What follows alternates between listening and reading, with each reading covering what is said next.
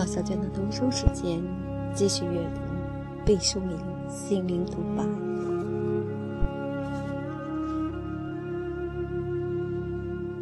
忧郁，忧郁是一只近在咫尺的洋葱，散发着独特而辛辣的味道。剥开它紧密黏黏的鳞片时，我们会泪流满面。忧郁的人往往是孤独的，因为他们自卑与自怜。忧郁的人往往互相吸引，因为他们的气味相投。忧郁的人结为夫妻，多半不得善终，因为无法自救，亦无力救人。忧郁的人往往易于崩溃，因为他们哀伤，更因为他们羸弱、绝望。不要嘲笑忧郁，忧郁是一种面对失落的正常。不要否认我们的忧郁。忧郁会使我们成长，不要长久的被忧郁围困。忧郁会使我们萎缩，不要被忧郁吓倒。摆脱了忧郁的我们，会更加柔韧刚强。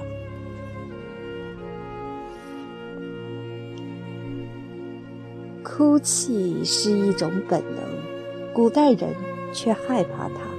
因为哭泣代表着一种极端状况的发生，人们本能的回避。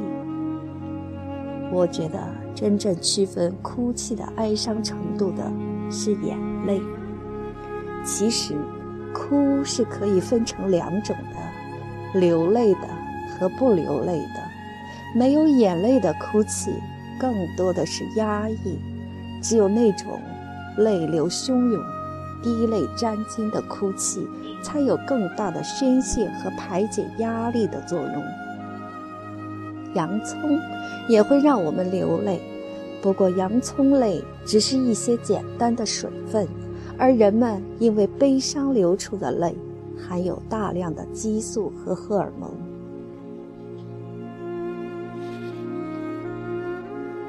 悲伤和愤怒的眼泪包含脑啡肽。是大脑缓解疼痛的溶解剂，哭泣触动了分泌与释放荷尔蒙的化学物质，排出了造成压力的荷尔蒙，这是一种宝贵的分泌过程。我们要找回哭泣的能量，好好利用这个武器。眼泪能排毒。聆听别人的痛苦，常常让我们觉得难以忍受。有一阵子，我的诊所里接二连三地来了一些丧失亲人、需要做悲伤治疗的人。他们之中，少数人无声的哭泣，让眼泪顺着面颊汹涌而下；大部分人会撕心裂肺的痛哭，几乎声震寰宇。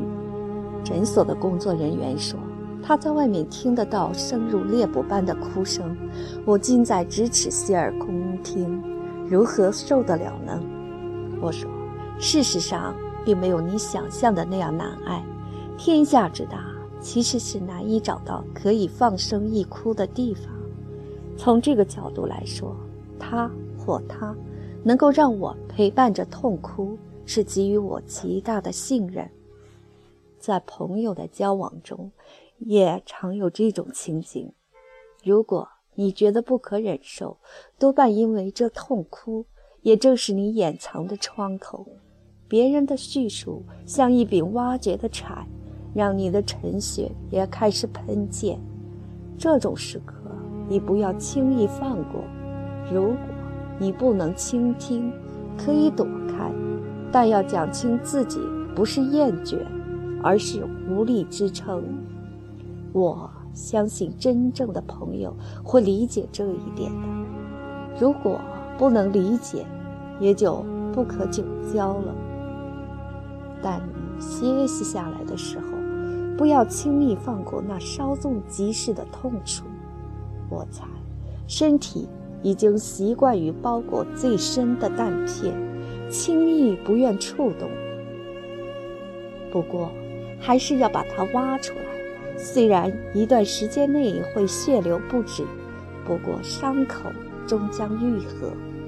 如果一直遮掩着，倒有可能变成精神的败血症。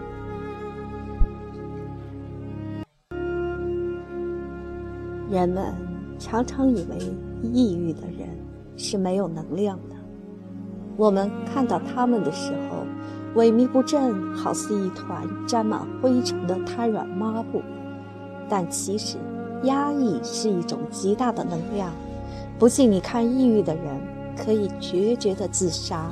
从高处一跃而下，这需要何等的胆量和执着！千万不要轻视了抑郁的人，以为他们没有能力改变，能量执拗地存在着，只是失去了方向，不是向外攻击，就是向内攻击。我们都认识忧郁，每一个人在一生的某个时刻。都曾和忧郁狭路相逢，自然界的风花雪月，人生的悲欢离合，从宋玉的悲秋之赋到绿肥红瘦的喟叹，从游子的枯藤老树昏鸦到弱女的耿耿秋灯凄凉，忧郁如同一只老狗，忠实而疲倦地追着人们的脚后跟儿，挥之不去。随着现代社会的发达，忧郁更成了传染的通病。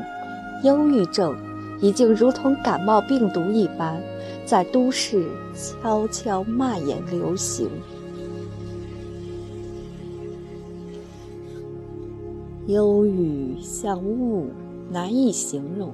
它是一种情感的陷落，是一种低潮的感觉状态。它的症状虽多。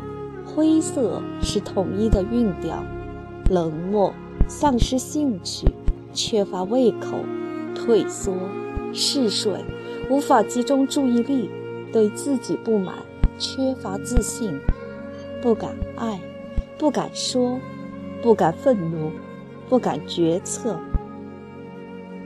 每一片落叶都敲碎心房，每一声鸟鸣都溅起泪滴。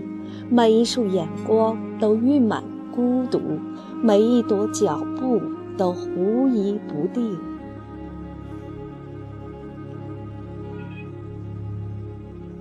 忧郁这种负面情感的源头是个体对于失落的反应。由于丧失，所以我们忧郁；由于无法失而复得，所以我们忧郁。由于。从此成为永绝，所以我们忧郁；由于生命的一去不返，所以我们忧郁。从这种意义上讲，忧郁几乎是人类这种渺小的动物面对宇宙苍穹时与之俱来的恐惧。所以，我们无法从根本上消除忧郁。我相信，凡有人类生存的日子。我们就要和忧郁为朋，虽然我们不喜欢，但我们必须学会与忧郁共舞。正因为这种本质上的忧郁，所以我们才要在有限生存岁月中挑战忧郁，让我们自己生活更自由、更欢愉、更勃勃生气。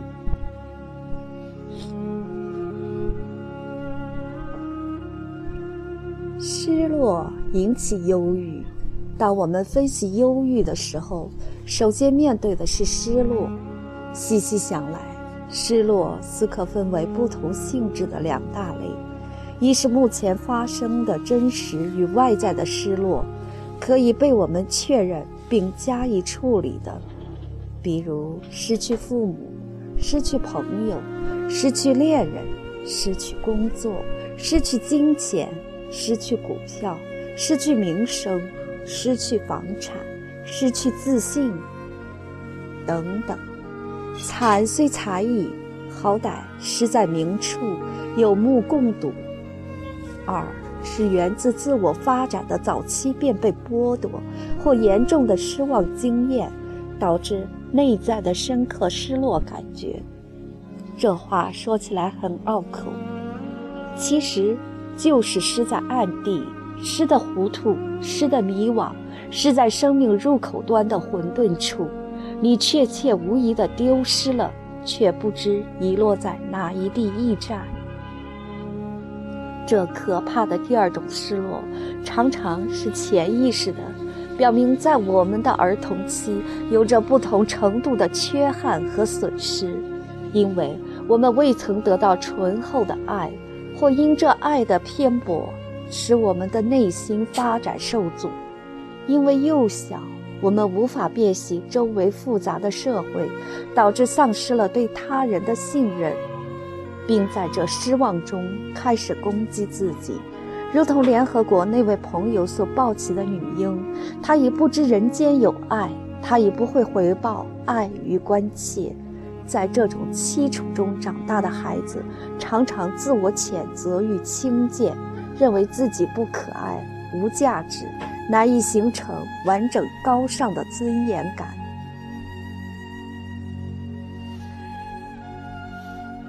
过度的被保护和溺爱也是一种失落。这种孩子失落的是独立于思考，他们只有满足的经验，却丧失了被要求负责的勇气，丧失了学会接受考验和失败的能力，丧失了容纳失望的胸怀。一句话，他们在百般呵护下，残障了自我的成长性和控制力的发展。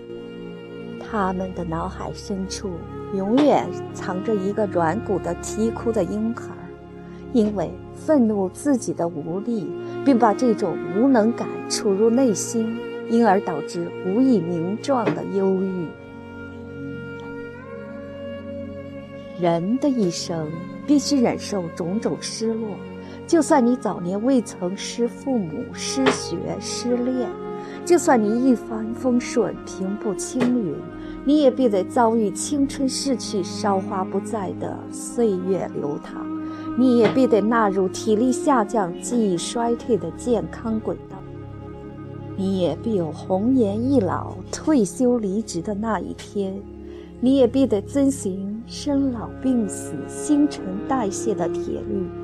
到了那一刻，你是否有足够的弹性，抵御忧郁？还有一种更潜在的忧郁，是因为我们为自己立下了不可达到的高标准，产生了难以满足的沮丧感。这种源自认定自我罪恶的忧郁症状，是与外界无关的，全需我们自我省察，挣脱束缚。担忧是永无止息的，担忧。是正常生活的一部分。我几乎是个忧心忡忡的孩子，练就了视担忧为常态。咱们不是有句古话“人无远虑，必有近忧”吗？可见担忧这事儿，古已有之，不足为怪。我甚至觉得，适当的担忧是一种成熟与承受的能力。要不，古代的仁人志士都忧国忧民呢？和任何事情一样，担忧过度则不足取了。把握担忧的度，让它恰到好处，是人生诸项需要练就的本领之一。正因为这种本质上的忧郁，所以我们才要在有限的生存岁月中。挑战忧郁，让我们自己生活得更自由、更欢愉、更勃勃生气。科学家和医学家们认为，抑郁症就是体内的荷尔蒙的平衡受到了破坏。